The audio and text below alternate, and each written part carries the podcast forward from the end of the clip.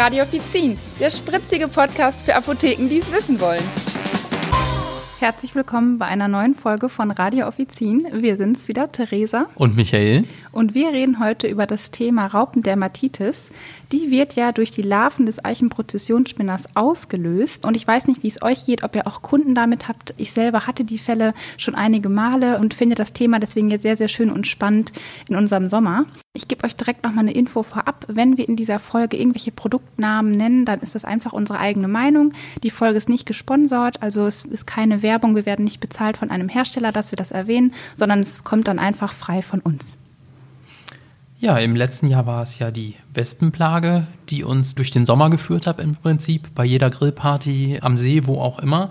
Und in diesem Jahr sind es die Schmetterlingsraupen, die uns stören, in Anführungsstrichen, ne? und auch Probleme bereiten. Also die Zeitungen berichten aktuell darüber und hier und da tauchen auch Warnschilder auf. Ich persönlich habe sie noch nicht gesehen, aber ich habe schon viel davon gehört.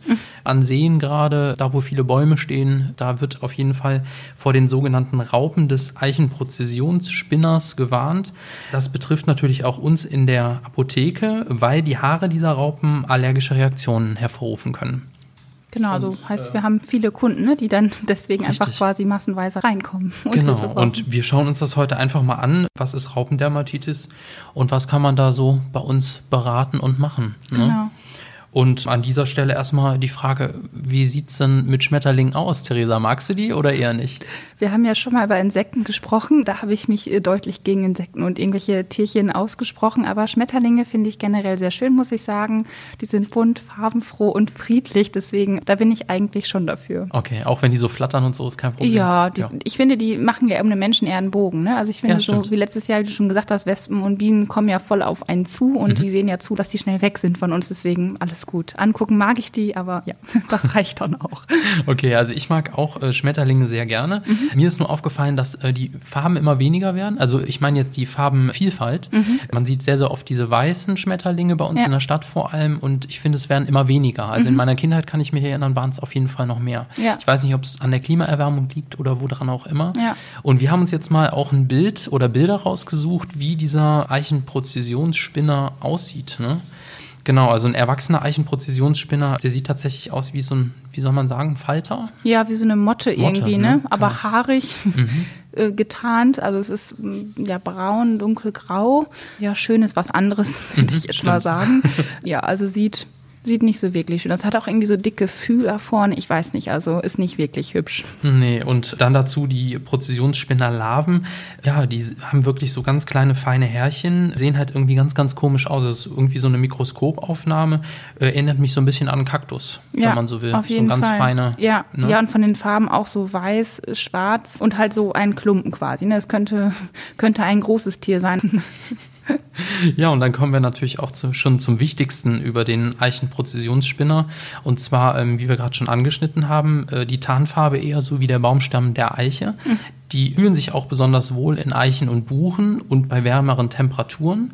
Und die kommen wohl ursprünglich aus Süd- und Mitteleuropa, mhm. wenn ich mich nicht irre. Ne? Ja. Genau. Genau. Und es ist eine Schmetterlingsart und vor allem komischerweise nachts unterwegs. Genau. Und ähm, ja, es tritt halt häufig auf, wenn wir im Frühjahr keinen Spätfrost haben. Also das heißt, Gärtner werden das vielleicht kennen oder Hobbygärtner, die zuhören. Spätfrost ist, wenn es kein zweites Mal halt wirklich friert und dann schlüpfen halt diese Raupen vom Eichenprozessionsspinner halt besonders gut. Und diese Raupen haben auch besondere Merkmale. Einmal sind es Gruppentiere und äh, ja, sie wechseln auch den Standort, also sie bleiben nicht an einer Stelle und dann bilden sie auch so eine Prozession, daher dann auch wohl der Name. Und das kann dann wirklich bis zu zehn Meter lang sein. Also die gehen dann wirklich quasi auf so eine Wanderschaft. Ach Wahnsinn. Also das ja. heißt, die laufen dann so alle hintereinander her, so stelle ich mir das vor. Genau, ja. Ich kenne das nur von Kirchenprozessionen. So ja, genau, da habe ich auch gerade schon gedacht, auf jeden Fall bleiben sie schön dicht zusammen. Okay, alles klar. Ja, und die älteren Raupen, die haben dann zur Abwehr äh, viele sehr kleine Brennhaare. Die sind so circa 0,2 Millimeter lang. Und die brechen leicht ab. Die haben kleine Widerhaken und die enthalten ein Protein, das Allergien vom Soforttyp auslösen kann. Und dieses Protein nennt sich Taumetopoein. Sehr schwieriges Wort. Ich weiß nicht, ob es richtig ausgesprochen ist. Ich habe mich gerade schon geweigert, das auszusprechen. Ja. Ich habe das gerne Michael überlassen. Ansonsten aber, äh, könnt ihr es mal googeln. ja, aber ich glaube, es reicht, wenn ihr euren Kunden vielleicht erklären könnt, es ist ein Protein, was da drin ist, was genau. das auslöst. Wenn es dann zu so einer Raupendermatitis kommt, dann ist es so, dass die Betroffenen über allergische Reaktionen klagen. Meistens ist die Haut Haut betroffen, es kann aber auch die Schleimhäute betroffen sein. Ja, und das Fiese dabei ist, die Haare können tatsächlich auch ähm, vom Wind verweht werden. Die schwirren dann durch die Luft und ähm, ja, sammeln sich dann irgendwo auf dem Körper mhm. von uns oder denen, die da gerade spazieren gehen. Ne?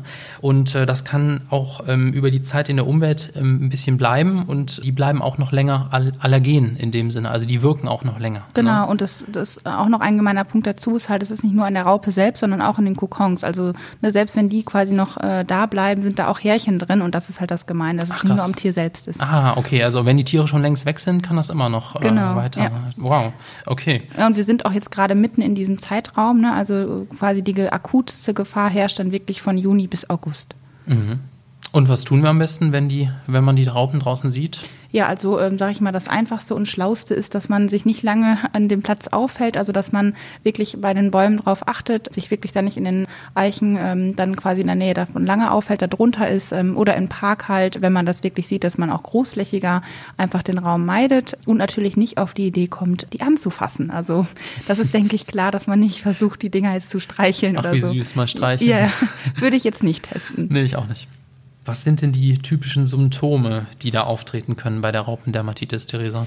Also ja, da gibt es so einige. Also ähm, einmal der starke Juckreiz. Äh, das ist auch, glaube ich, so, was ich mitbekommen habe, so das öfteste, was vorkommt und worüber sich die Leute dann beklagen. Dann einmal eine Nesselsucht kann es geben. Also Kontaktekzemen zählt auch dazu. Dann einmal die Pappelbildung. Also oft sieht es aus wie normale Insektenstiche oder kann auch rüberkommen wie so Mückenstiche einfach. Ähm, aber das ist es halt dann nicht. Und das muss man halt erstmal den Leuten klar machen oder halt herausfinden, ob es wirklich das dann nicht ist. Mhm. Und im schlimmeren Fall können auch ähm, die Augen betroffen sein, also sprich mhm. Binnenhaut, Hornhautentzündung und alles, was so in die Richtung geht.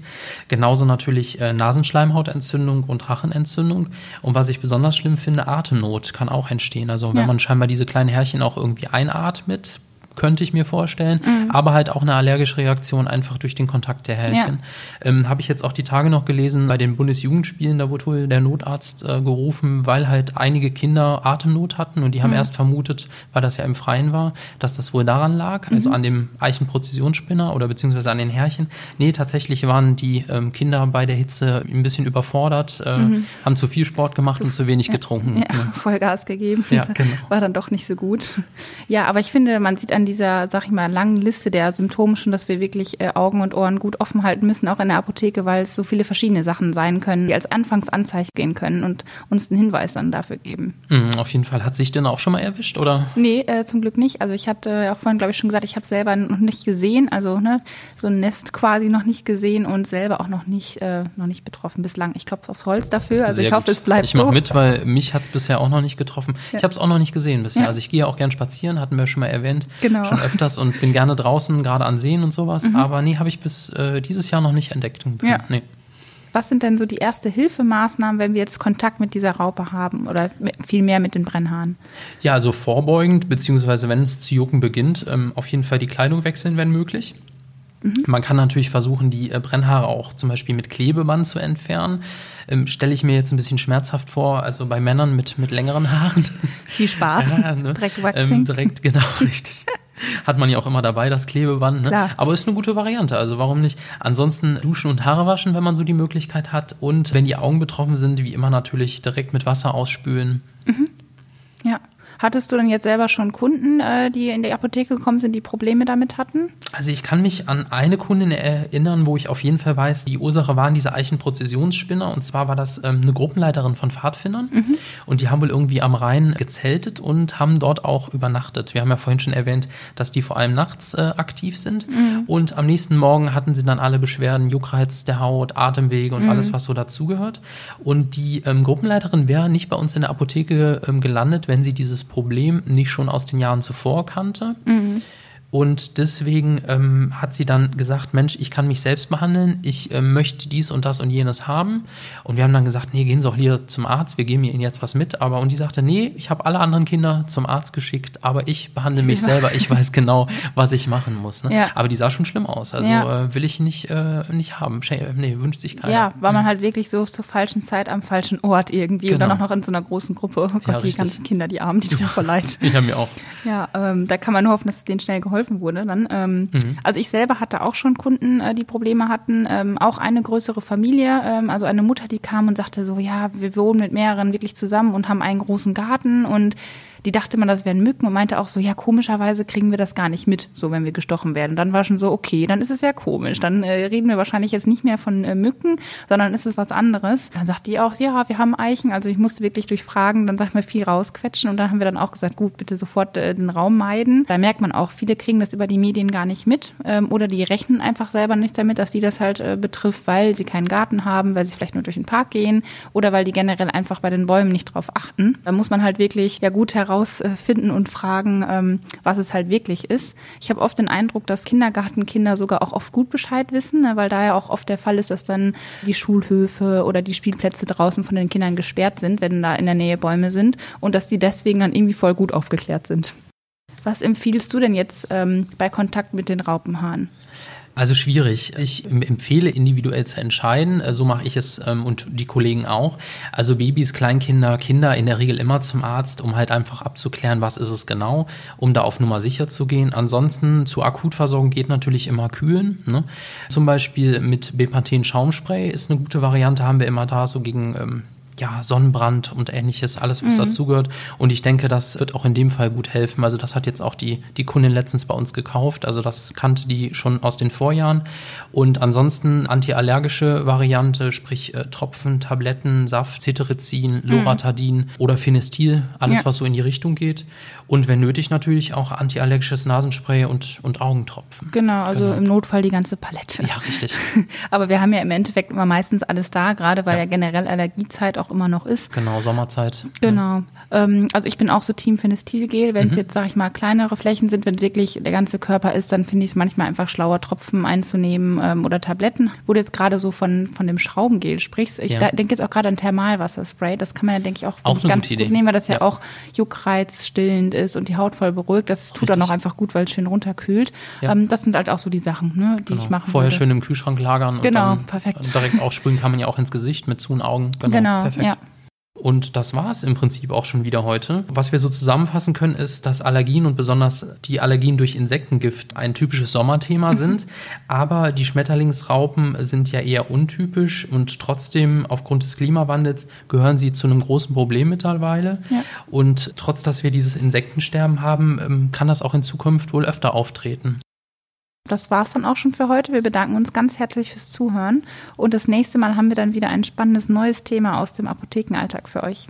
Und wie immer findet ihr natürlich alle Infos zur Sendung in den Show Notes. Und ihr findet uns über die Plattformen wie Spotify, iTunes, YouTube oder auch direkt über apothekia.de slash radio-offizin. Und wie immer freuen wir uns natürlich über euer Feedback und eure Bewertungen. Ihr könnt uns ja auch mal mitteilen, was ihr so erlebt habt mit dem Eichenpräzisionsspinnern mhm. und ob ihr da schon was von gesehen habt und ja, was eure Kunden so erzählen und äh, erlebt haben. Genau. Wir freuen uns auf euch. Bis dann. Macht's gut. Tschüss. Tschüss.